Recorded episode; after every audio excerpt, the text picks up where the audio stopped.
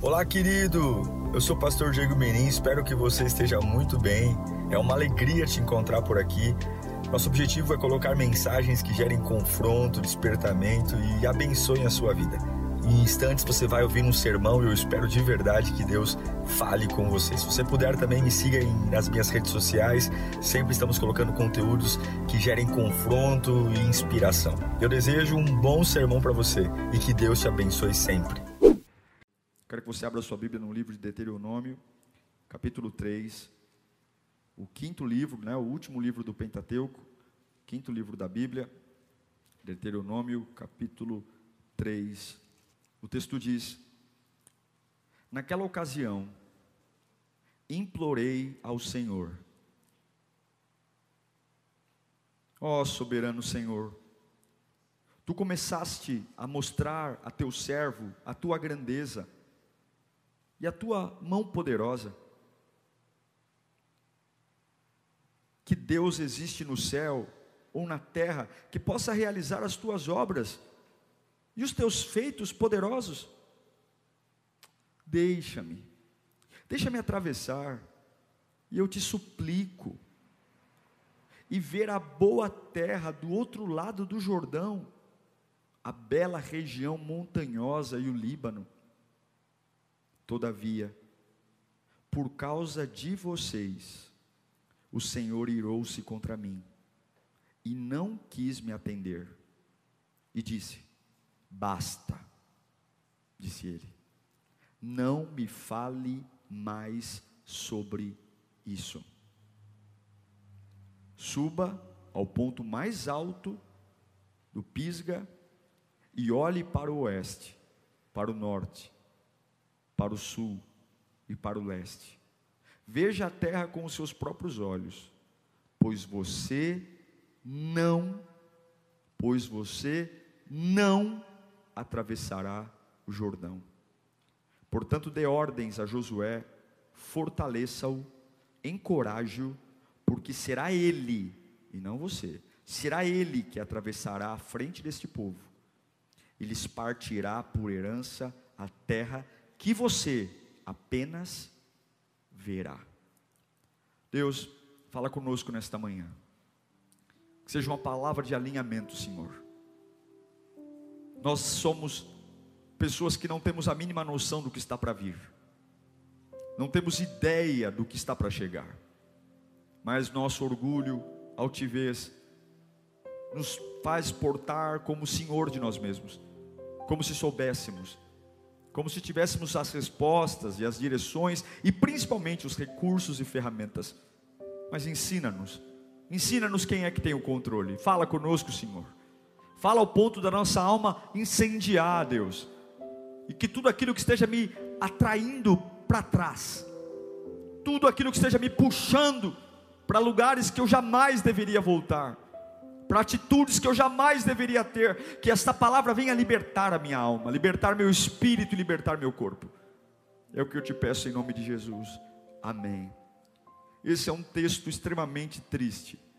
O maior libertador da história, Moisés, ele está implorando, implorando a Deus, para que Deus o deixe atravessar o Jordão e entrar na terra prometida. Toda a vida de Moisés foi preparada para esse dia, para esse momento. O chamado de Moisés existiu para ele levar um povo a Canaã.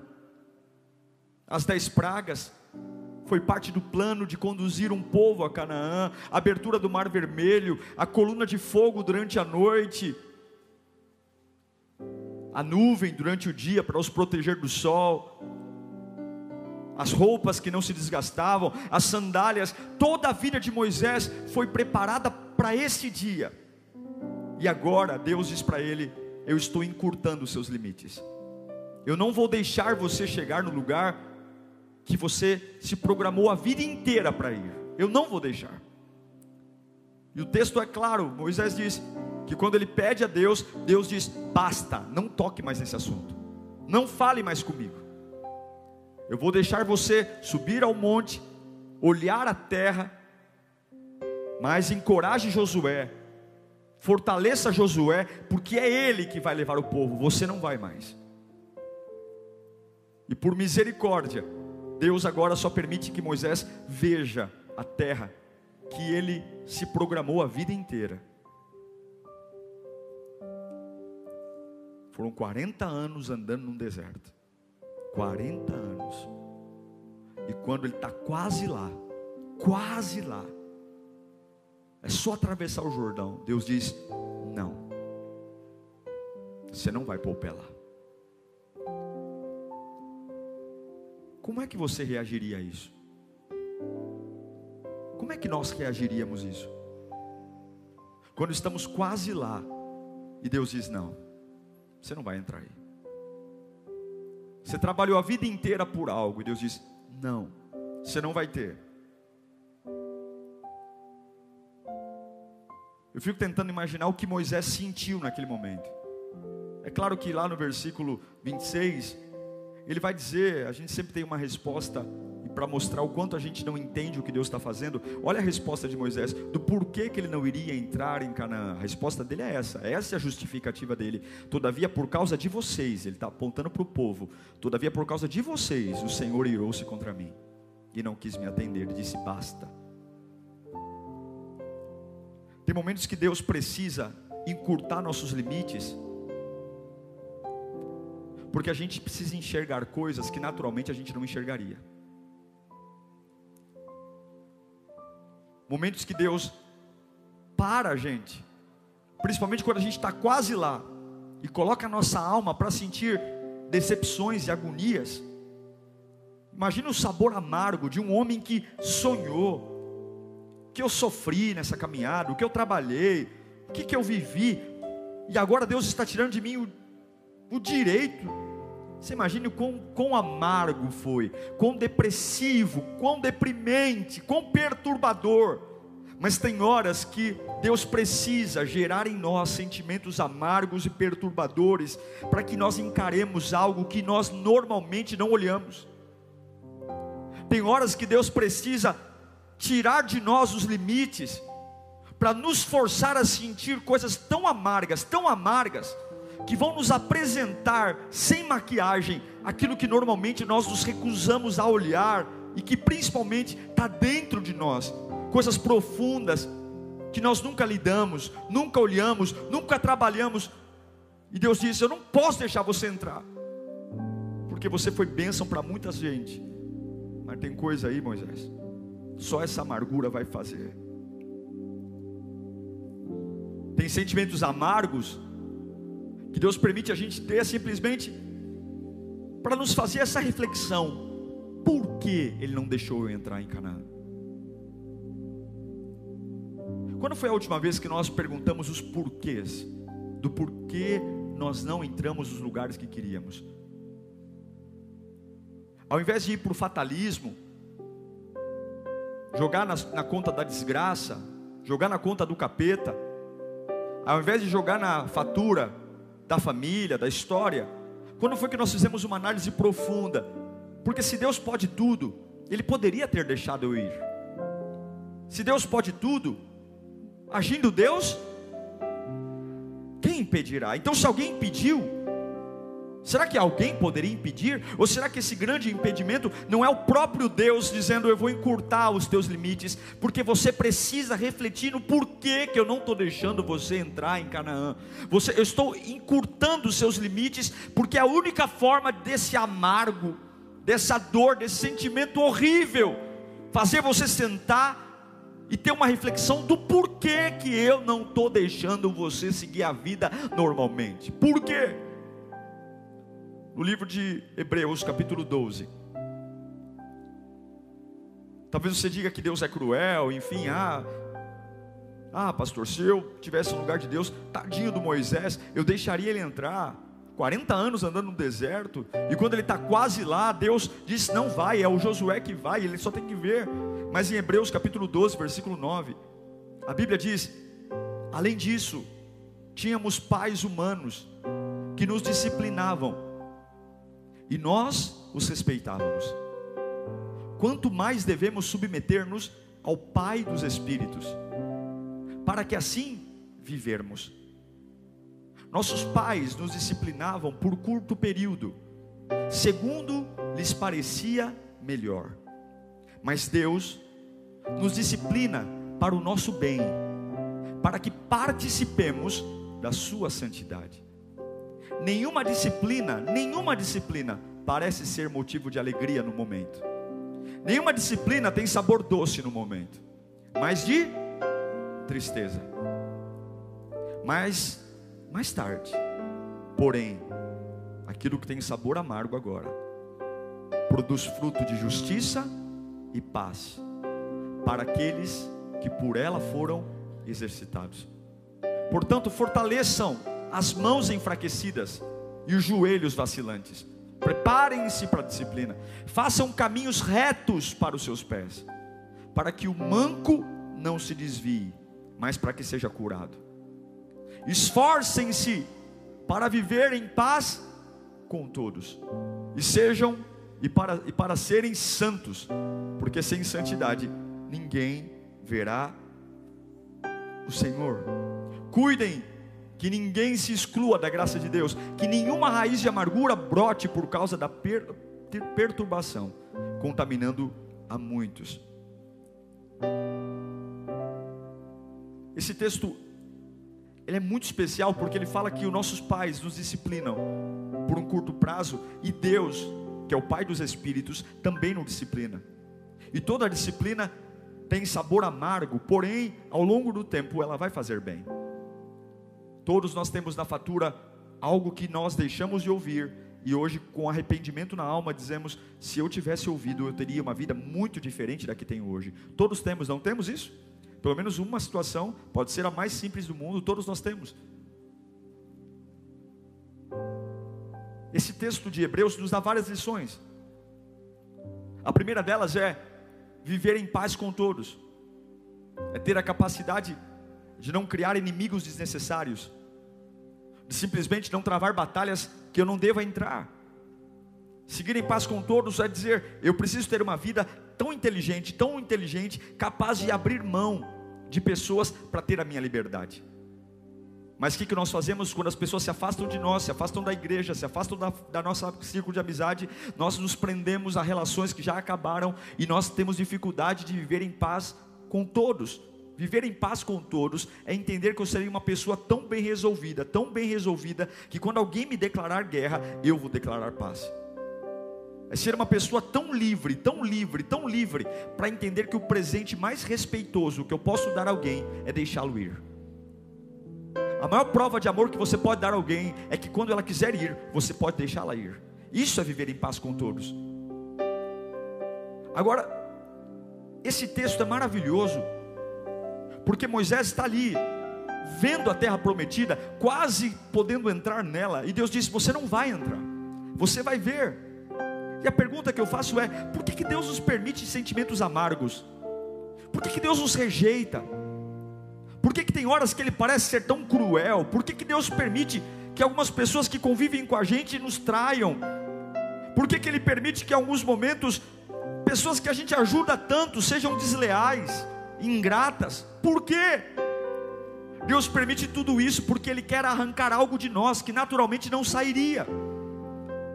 Deus permite sentimentos amargos, coisas que naturalmente nos causam espanto, como o maior libertador de todos os tempos, o homem que teve a vida destinada a ir em Canaã, e agora Deus diz: Você não vai entrar lá. Como assim, meu Deus? Como assim não? Depois de tudo que eu vivi, tudo que eu passei, não. Por que, que Deus está dizendo não? Porque havia algo em Moisés ainda que tinha que ser arrancado.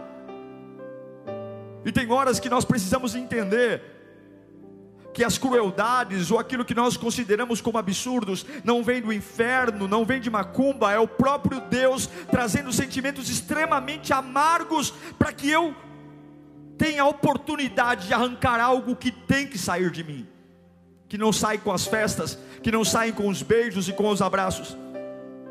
Muitas vezes está tão profundo, tão cauterizado, que naturalmente não vai sair tem coisas que são raízes da infância.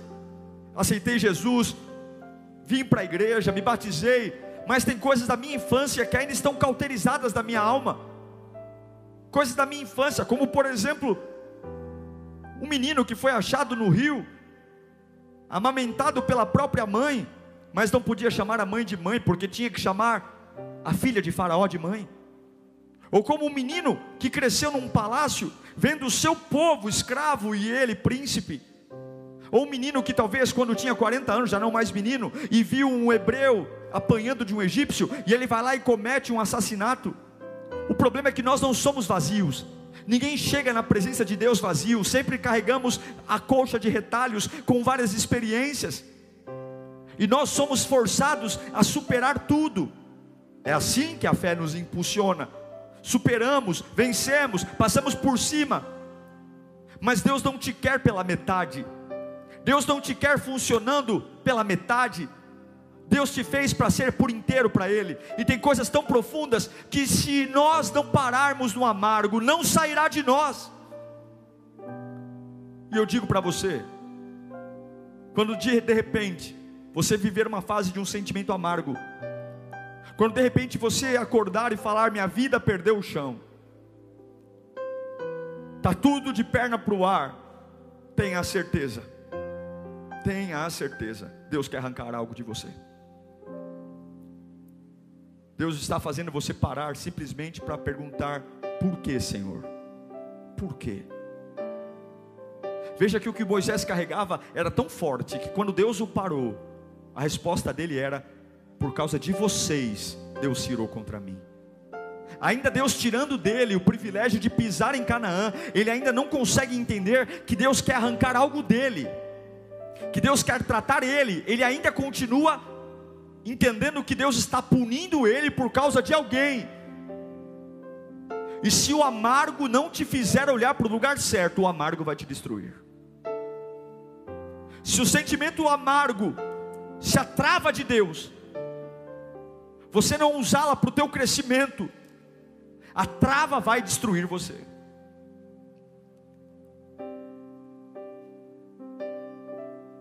E o que eu percebo é que sempre quando Deus quer arrancar algo de nós, além do amargo, Deus sempre vai nos permitir tempos de solidão. Deus olha para Moisés e fala: encoraje Josué, motive Josué, ele vai atravessar o Jordão. Você vai ver todo mundo atravessando o Jordão, porém você vai ficar do, lado, do outro lado da margem, você não vai. Tempos de solidão, são tempos de transformação. E o que, que a gente faz? A gente enlouquece, a gente se droga, a gente ocupa a solidão com pensamentos ruins, mas toda a transformação é gerada em solidão. Fecha a porta do teu quarto e vai falar ao teu pai em secreto, e o teu pai que está em secreto lhe recompensará. Deus estava deixando Moisés sozinho porque tem coisas que nós só vamos aprender sozinhos. Moisés, todos vão atravessar o Jordão, menos você. Você vai ver um a um, família a família aí, e você vai ficar. Se você quiser que Deus trate algo profundo em você, se você quer que Deus trate algo cauterizado para transformar a sua vida, não para ser um religioso, não para ser um membro de uma igreja, mas para ser um filho de Deus, você precisa aceitar os momentos de solidão. Você tem que aceitar os momentos onde todos atravessam o Jordão e Deus segura só você lá. Só você. E ao invés de dizer maldição, inferno, culpa de vocês, culpa da mãe que tive, culpa do pai que tive, culpa da empresa, culpa daquela igreja que eu fui, culpa do pastor. Se você ficar só e não aproveitar o amargo para descobrir os porquês, você vai morrer nesse amargo. Se você quer que Deus trate algo profundo, a solidão é um dos grandes remédios que Deus usa para tratar a nossa vida. Se você disse sim para uma vida cristã, uma vida cristã genuína. Se você disse sim para uma transformação de alma, corpo e espírito, você também diz sim para a solidão. Pastor, eu quero uma vida de transformação, mas eu me recuso a ficar só. Então você não quer uma vida de transformação. Porque Jesus vai para o Getsemane antes de ir para a cruz. Elias vai deitar debaixo do zimbro antes de ser chamado para um ministério audacioso. Davi está sozinho no pasto antes de ser chamado para ser eleito rei de Israel. Samuel está dormindo sozinho no quarto, enquanto Eli está no outro quarto, Deus o chama Samuel, Samuel, porque toda transformação é quando Deus tira as bases de apoio humana e faz ele ser suficiente na sua vida. Qual é o grande problema de Moisés? O que, que Deus estava tratando com Moisés? O que, que era aquilo que trouxe infelicidade para ele? Moisés tinha um grande problema.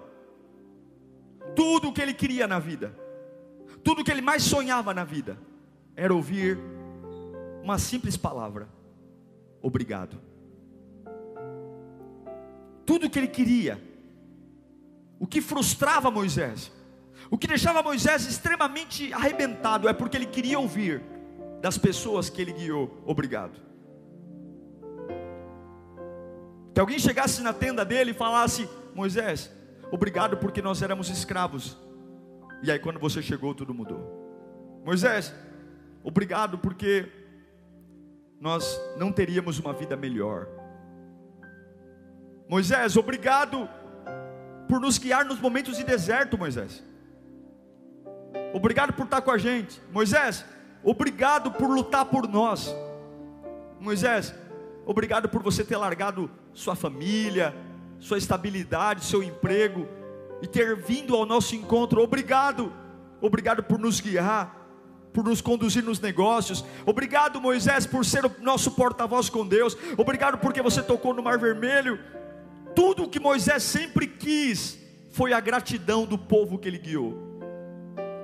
Tudo o que Moisés mais sonhava era que alguém batesse na porta da tenda dele para dizer: Obrigado, Moisés. Tudo que ele mais queria era valorização, gratidão. Toda vez que Moisés acordava, talvez ele esperasse isso. Obrigado por tudo que você nos fez, Moisés. Só que tudo que ele recebia era irritação, era ingratidão, era traição, era gente pelos cantos fazendo complô e facção para tirá-lo do poder tudo que ele recebia era raiva, motins e conspiração. E chega uma hora que ele não aguenta mais. Chega uma hora que ele não aguenta mais. Só que aí ele não fala isso para as pessoas. Ele não, ele não sai da tenda e fala: Chega, vocês não aguentam mais. Eu não aguento mais vocês. Chega, seus ingratos. Ninguém aqui consegue me agradecer. Ele não vai dobrar o joelho e dizer para Deus: Ei Deus, eu não aguento mais esse povo, não. Ele fica calado. E lá em Êxodo capítulo 20, versículo 8: O povo tem sede. O povo tem sede, está todo mundo com sede.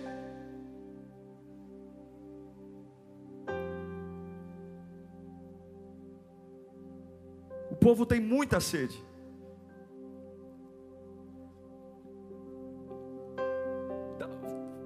Passei aí, não é o oito não. Está escrito falar é a rocha. Procura para mim aí, não é o eu acho que eu mandei errado a referência para vocês. Deus diz a ele: Moisés, o povo tem sede. Eu quero que você vá lá e fala a rocha e a água vai vai sair da rocha. Talvez na cabeça de Moisés estava assim: olha, mais um, eu vou dar água para esse povo, esse povo que não é grato, mais uma vez. E aí a Bíblia diz que Moisés levantou a sua mão e feriu a rocha duas vezes com a sua vara. Vê se não é o 11, coloca o 20 11 para mim.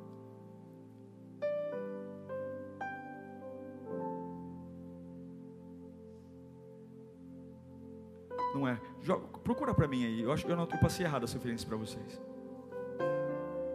A Bíblia diz que ele toca. Toca na rocha? Não, por duas vezes ele pega o cajado e e bate. Bate. Isso. Então vamos lá. Vamos pro é números, não é Êxodo. Põe o versículo 8 para mim. Tá lá. Vamos lá? Pegue a vara e com, com o seu irmão Arão, reúna a comunidade diante desta e e fale. Fale aquela rocha. Coloca o versículo o versículo 11. Então Moisés ergueu o braço e bateu na rocha. Duas vezes. Ele pega o seu cajado, ele caminha em direção à rocha, ele não abre a boca, ele não reclama com Deus e não reclama com o povo, ele caminha em, relação, em direção à rocha, mas algo profundo está crescendo dentro dele, algo profundo está crescendo. Talvez ele pensou: eu vou de novo dar água para um povo que não me valoriza.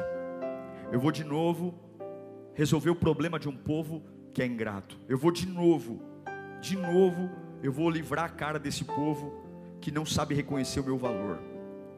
E na hora que Deus manda falar, ele acha que tem o direito, porque há uma injustiça de bater na rocha. Moisés ele não entra. Ele não coloca os pés em Canaã, porque a raiva destruiu a bênção dele. A raiva destruiu a bênção dele. Tem coisas que não parecem justas, como por exemplo, servir um povo ingrato, como ser bom para uma pessoa ingrata. Tem coisas que não parecem justas, como por exemplo, ser gentil com uma pessoa que não é gentil comigo, mas se você entregou a sua vida a Cristo, você tem que saber que não tem outro caminho. Quando Deus manda você fazer algo, pouco importa o que você sente. Se Deus não está irado, você não pode se irar. Se Deus não está revoltado, você não pode se revoltar. Você não pode. Se você entregou sua vida a Cristo, você tem que entender que você vai passar por fases que você vai ser sim desvalorizado, que ninguém vai na tua tenda reconhecer teu valor, que você vai ser bom para todo mundo e a única coisa que você vai ouvir é ingratidão, é que você não é bom o suficiente. Pessoas serão desleais a você, pessoas vão trair você, você será injustiçado injustiçado, e ainda assim, Deus vai mandar você dar água a eles, Deus vai mandar você dar de beber a eles. Como assim, pastor? Como darei de beber a um povo que não reconhece? Se você quer entender o que é a vida cristã, você não pode impor seus sentimentos para determinar como você vai obedecer a Deus. O grande problema de Moisés é que ele deixou os sentimentos dele determinar como ele obedeceria a Deus. E você não pode deixar os seus sentimentos definirem como você vai cumprir o que Deus te pediu. Deus mandou ele falar a rocha, e pouco importa se havia raiva, ódio, indignação, traição, ele deveria falar a rocha. Nós não temos o direito de manipular o que Deus nos pediu, porque estamos desequilibrados ou porque nos achamos injustiçados. Nós não temos o direito de externar nossa raiva, de arrumarmos brigas desnecessárias, de entrarmos em guerras que nem deveríamos entrar e vencer batalhas inúteis. E se nós não pararmos, Deus vai nos parar. E se nós não tratarmos coisas profundas na nossa alma, Deus vai encurtar os limites, para que eu entenda o porquê. Quando Deus parou Moisés, aquilo era tão grave nele que ele diz: É por causa de vocês que eu não estou indo para Canaã. Não, ele não está indo para Canaã por causa do povo, ele está indo para Canaã por causa dele, porque a raiva o destruiu. Você não pode mudar sua postura em relação ao seu serviço a Deus. Você não pode justificar que você está parando porque ninguém reconhece, que você está abrindo mão da santidade, abrindo mão do serviço, abrindo mão da fé, porque ninguém te aplaude e você vai ter que dar água para gente que aos teus olhos não merece. Você vai ter que dar água para gente que aos teus olhos é ingrata e que deveria receber um pontapé no traseiro. Você vai ter que dar água porque não é a tua obra, é a obra de Deus. Eu vou dar água para gente que me trai, eu vou dar água para gente que me trata com injustiça. porque eu não posso impor meus sentimentos para determinar quando e como obedecer a Deus. Você não pode impor seus sentimentos para impor como e quando você vai obedecer a Deus. E esse é o fracasso da igreja de hoje. Onde nós obedecemos a Deus aliado ao que sentimos. Raiva, ódio, injustiça afeta o que eu faço. Afeta meu sentimento. Afeta minha performance. Afeta minha paixão Obedeço, mas obedeço contrariado. Faço, mas faço batendo. Manipulo o que Deus me pediu, porque não acho justo. Você não pode mudar sua postura pelo que Deus está te pedindo, pelo simples fato de você estar sendo afrontado. Você não pode, você tem que ser capaz de administrar seus sentimentos. Você não pode se irar quando Deus não está irado. Você tem que entender: nós não temos esse direito. Se você decidiu servir a Deus, quando Deus quiser dar água, ignore o que você sente e faça o que Deus mandou.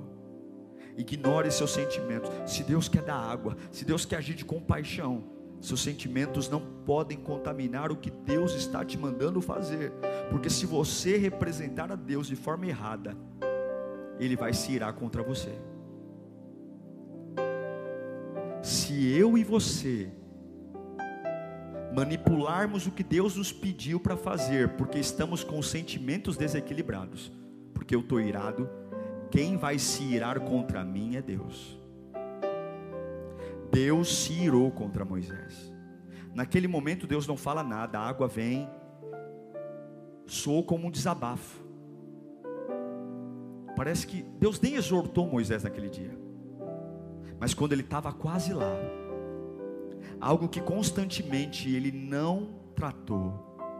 A raiva o impediu de entrar no lugar da promessa, porque ele não deixou Deus acessar aquilo que o destruía. Cuidado com a sua raiva, ela pode destruir a sua bênção. Cuidado com o seu ódio. Cuidado com o seu senso de justiça. Quando você coloca peso em algo que Deus está calmo. Quando você manipula a voz de Deus. E Deus sabe que Ele tem que tirar isso de nós. Tem que tirar isso de mim, de você. E Ele vai tirar. Ele vai tirar porque Ele precisa devolver a você o que os sentimentos tiraram. Ele precisa restituir a mim, a você, aquilo que a minha raiva tirou. Eu sei o que é estar com sentimento amargo, você sabe. Eu sei o que é acordar um dia e falar: Meu Deus do céu, o que está acontecendo na minha vida? Nós sabemos quando Deus gera sentimentos amargos, quando Ele nos priva de atravessar o Jordão, e parece que a vida perde cor, parece que nada faz sentido, parece que tudo foi inútil, é um sentimento horrível, mas como Hebreus diz, o pai disciplina o filho.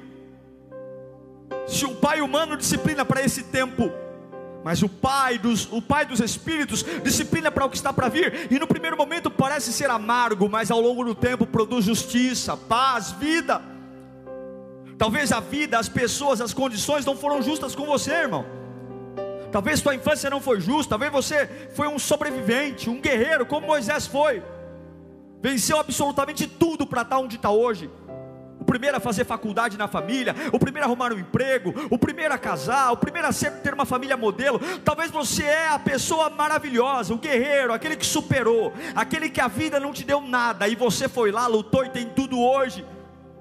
E talvez tudo que você quer hoje é um reconhecimento é um aplauso, é uma família que te honre, é um pai e uma mãe que reconheça que é você que paga as contas, é um irmão que reconheça que você que ajudou ele na faculdade, é um emprego que o, o patrão veja o quanto você trabalhou e o quanto você dá lucro para aquela empresa. Talvez você está aí revoltado porque a vida não reconhece o seu valor, porque as pessoas não aplaudem o quanto você é dedicado, o quanto você é responsável, o quanto você renuncia pelos outros, e isso tem afetado a sua fé, porque é injusto, ninguém vê, ninguém vê, não tem um obrigado, pastor, não tem um obrigado, é de janeiro a janeiro eu me matando por essa família, me matando por essa igreja, me matando por tudo, e não tem um obrigado, não tem um tapinha nos ombros, e não importa o que você espera, eu e você não temos o direito de manipular o que Deus nos pediu, porque estamos desequilibrados, porque se fizermos isso, a raiva que eu estou sentindo, quem vai sentir é Deus.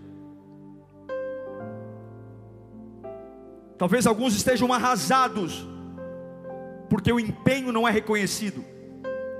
Porque olham para a família e falam: se não fosse por mim, eles não estariam vivos, não estariam comendo, não estariam aqui. E tudo que eu recebo, pastor, tudo que eu recebo é reclamação. Faço comida e está ruim, nada está bom. Você não pode, apesar da sua frustração, você não pode bater na rocha. Você não pode, você não tem esse direito. Você não pode. Você não pode.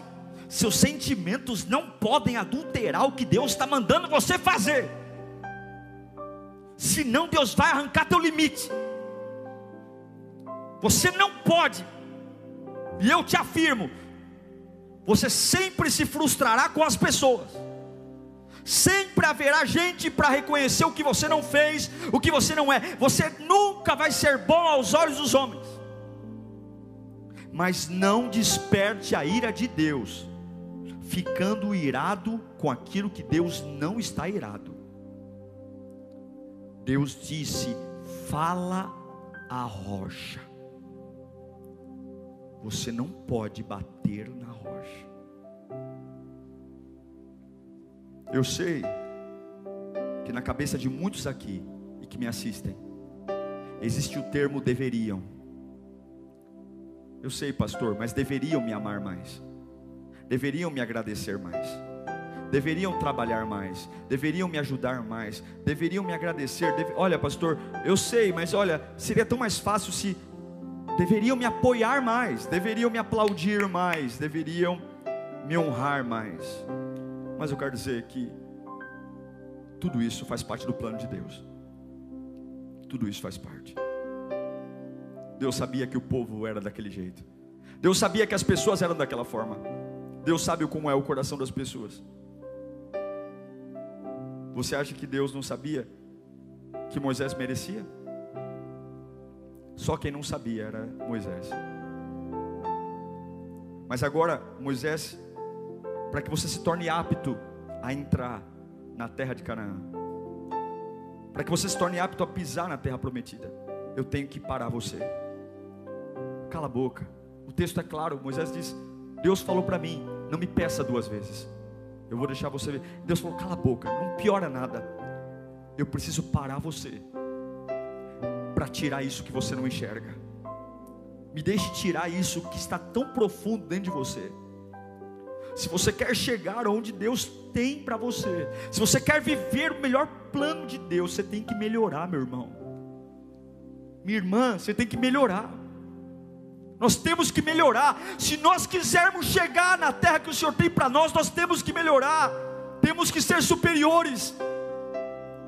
Tenho que me aperfeiçoar tanto ao ponto de lidar com a ingratidão, com a injustiça e entender, eu não vou usar meus sentimentos para adulterar e manipular o que Deus me pediu porque evangelho não é pregação, canção, evangelho é melhora.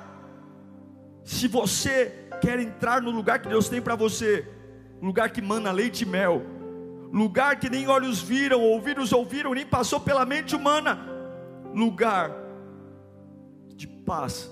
Você não pode ser tão pequeno ao ponto de ser dominado pela sua raiva. Você não pode adulterar o que Deus te chamou para fazer apenas porque você está com raiva pela reação das pessoas. Você não pode, porque você está frustrado, porque você está desanimado. Nós não temos o direito de fazer o que dá na telha, só porque ninguém reconhece o meu valor, só porque ninguém reconhece o quanto eu ponho dinheiro nessa casa, só porque ninguém reconhece o quanto eu me dedico. Parece que aquele que está sentado no sofá tem mais valor do que eu que trabalho o dia todo. Deus precisa parar você para arrancar isso de você. Deus precisa parar você, porque você não precisa disso. Você não precisa que os homens te agradeçam. Você não precisa ouvir das pessoas obrigado. E se vocês têm buscado isso, é porque é uma doença em você. E essa doença não entra em Canaã. O lugar onde Deus vai te levar tem outro nível de unção, tem outro nível de fé. O inferno sabe quando alguém chega no lugar, momento, o lugar que Deus tem para nós. O inferno sabe, mas você não pode apenas querer, você precisa estar à altura desse lugar. Você precisa estar à altura. E Moisés, por mais que ele tenha feito tudo o que fez, ele não estava à altura de entrar em Canaã. Repito a você, não deixe a sua raiva destruir a sua bênção. O lugar onde Deus está preparado a você, você não pode entrar lá com raiva. Uma vida mal resolvida, cheio de amarguras, cheio de terceirizações, uma mente desequilibrada, uma mente que espera do homem. Você tem que decidir. Arranque isso agora. Deixe Deus arrancar isso agora. Você sabe o porquê? Todos nós sabemos, mas nós não temos muito tempo. Você sabe por que, que Moisés não entrou na terra prometida?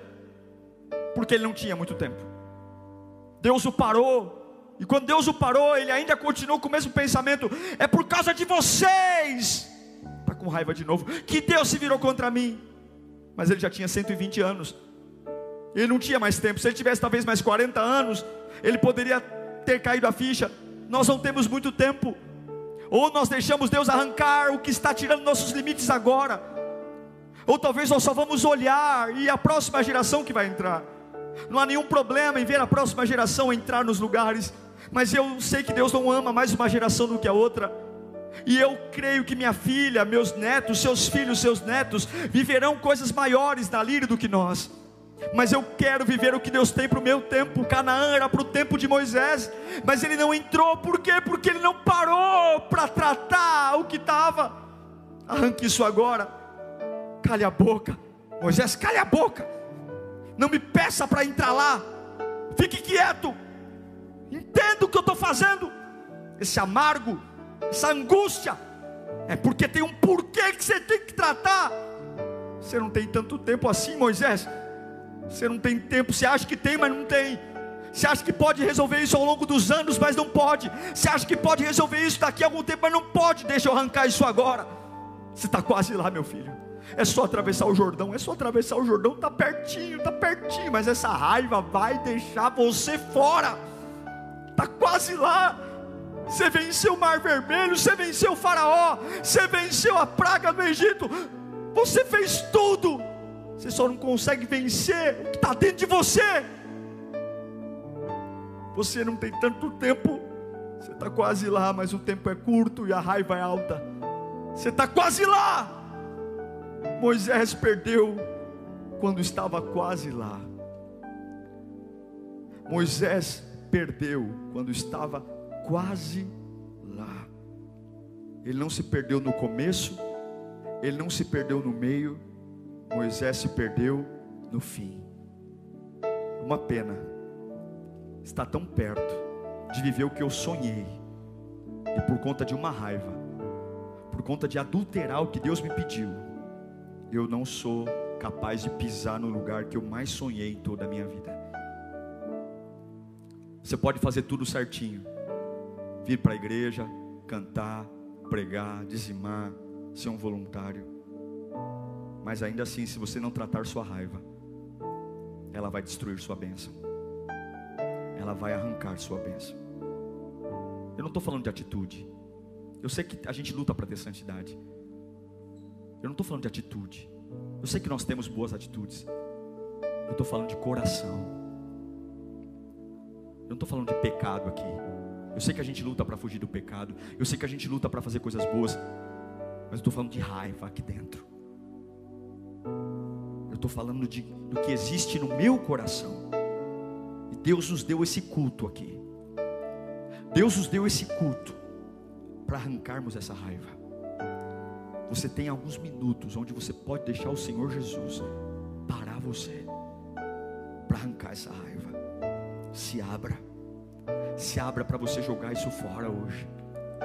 Isso que tem te feito manipular o que Deus tem para você, adulterar o chamado. A sua raiva destruirá a sua bênção. E eu digo para você, Moisés não teve tempo para pisar em Canaã. Ele morreu e não entrou em Canaã. A raiva arrancou dele o maior sonho da vida dele. Feche os seus olhos. Não é o quanto eu sou bom, não é o quanto eu faço bom para os outros, não é o quanto eu ajudo, não é o quanto eu pago conta, não é o quanto eu sou trabalhador, não é o quanto eu sou fiel, não tem nada a ver com as minhas atitudes, tem tudo a ver com o que está no meu coração. Tudo a ver. Ficar esperando que as pessoas reconheçam. Tudo que Moisés mais queria na vida era: Obrigado, Moisés. Obrigado por ser uma pessoa tão boa. Obrigado por ser uma pessoa tão maravilhosa. E tudo que ele recebia era: Não acredito, prefiro voltar para o Egito. Prefiro morrer no, no, no Egito. Que é isso, Moisés? Deus não te ouve. Que é isso? Tudo que ele recebia era traição. Mas você não pode irar-se onde Deus não está porque se você se irar com o que Deus te pede, a ira de Deus virá sobre nós. E eu não quero a ira de Deus. Eu quero viver tudo que Deus tem para minha vida, tudo que Deus tem para minha vida, para o meu ministério, para minha família. E eu não vou deixar a raiva destruir o que Deus tem para mim. Eu não quero estar tá quase lá. E de repente a vida para não tem sentido, não tem, não tem explicação, mas não vou para frente. E aí começo a fazer o que sempre fiz: mais raiva, mais raiva, e culpo um, culpo outro, e eu não paro. Deus está me parando, Deus está colocando esse sentimento amargo. Para eu fazer uma reflexão e dizer: me cura, porque eu estou doente. Me cura, porque eu não sou uma pessoa bem resolvida me cura, porque eu ainda não entendi quem o Senhor é. Me cura, porque eu faço ainda, porque eu quero provar alguma coisa para as pessoas que me desprezaram. Eu não assumo isso com a boca, mas eu ainda tenho uma necessidade de provar algo para minha mãe que eu venci na vida e minha mãe nunca reconhece. Isso acaba comigo, pastor. Eu tenho, eu fui chamado de burro a vida toda, burro, e eu fiz faculdade, fiz mestrado, fiz doutorado e na família ninguém aplaude o meu diploma. Eu fui chamado de imprestável. Com 13 anos comecei a trabalhar trabalhei em mercado, trabalhei na feira, trabalhei em tudo quanto é lugar. Comecei a pagar as contas de casa, suei a camisa, pastor. E eles nunca retiraram o que falaram de mim. Eles nunca retiraram o que falaram de mim. E hoje eu estou aqui na igreja, mas eu estou mal é para orar, não estou conseguindo, é para cantar, não estou conseguindo, porque não é justo. Fala rocha, Moisés. Você não tem o direito de manipular o que Deus te pediu, só porque você está com raiva. Você não pode fazer a obra de Deus relaxadamente, só porque você está com raiva porque senão a raiva de Deus se acenderá contra você e você não entrará no lugar que Deus tem para você. Nós oramos agora, meu Pai. Quebranta nosso coração, é agora. É agora. Eu sinto teu espírito aqui, é agora. É agora, é agora. O tempo é curto. E eu sei que alguns estão quase lá, meu Pai. Eu sei que alguns estão quase lá. Eu sei que alguns estão perto, perto, perto, perto. Estão quase lá. Deus nos ajuda, nos ajuda, nos ajuda. Nos ajuda agora, Pai. Entra aqui, meu Deus. Coisas profundas da minha alma. Coisas tão profundas, tão profundas. Que nem eu mesmo gosto de olhar. Que nem eu mesmo gosto de ver. Que eu finjo que não existem. Que eu, ah, é mais fácil dizer que é por causa do povo que eu não entro em Canaã. Que é por causa do povo que eu não atravesso o Jordão. Mas não é, meu Deus. O Senhor está trazendo esse amargo para que eu apare. O Senhor está me parando aqui hoje para que eu entenda que há algo maior. E eu ainda sou pequeno. Eu ainda não me deixei ser trabalhado. Venha Espírito Santo, chama o Espírito Santo agora. Chama o Espírito Santo agora. Chama o Espírito Santo agora. Chama o Espírito Santo agora. Essa raiva não pode tirar você do que Deus tem para você. Não pode. Feche os teus olhos e comece a adorar o Senhor. Começa. Começa, começa a adorar. Peça para Ele. Arranca de mim, Senhor. Arranca arranca essa raiva, começa a pedir, peça para Ele, peça, peça, peça, peça para Ele. Você sabe, você sabe o que está profundo aí na alma, você sabe as coisas mal resolvidas, você sabe aquilo que você espera, espera dos outros e o quanto isso mexe com você, o carinho que não vem, o quanto isso mexe com você, a gratidão, o reconhecimento, o aplauso, elas são um obrigado, pastor, e não vem. Ah, isso me altera, isso acaba comigo. Para e peça para Deus te curar nesta manhã. Para e peça para o Espírito Santo vir e curar você. Você não pode ser tão pequeno assim. Você não pode ser tão pequeno assim. Você tem que crescer, porque Canaã é terra grande, Canaã é terra especial, Canaã tem mel, tem leite, Canaã é terra de vida. E você não pode ter esse coração. Deus não vai deixar você entrar lá desse jeito. Não vai.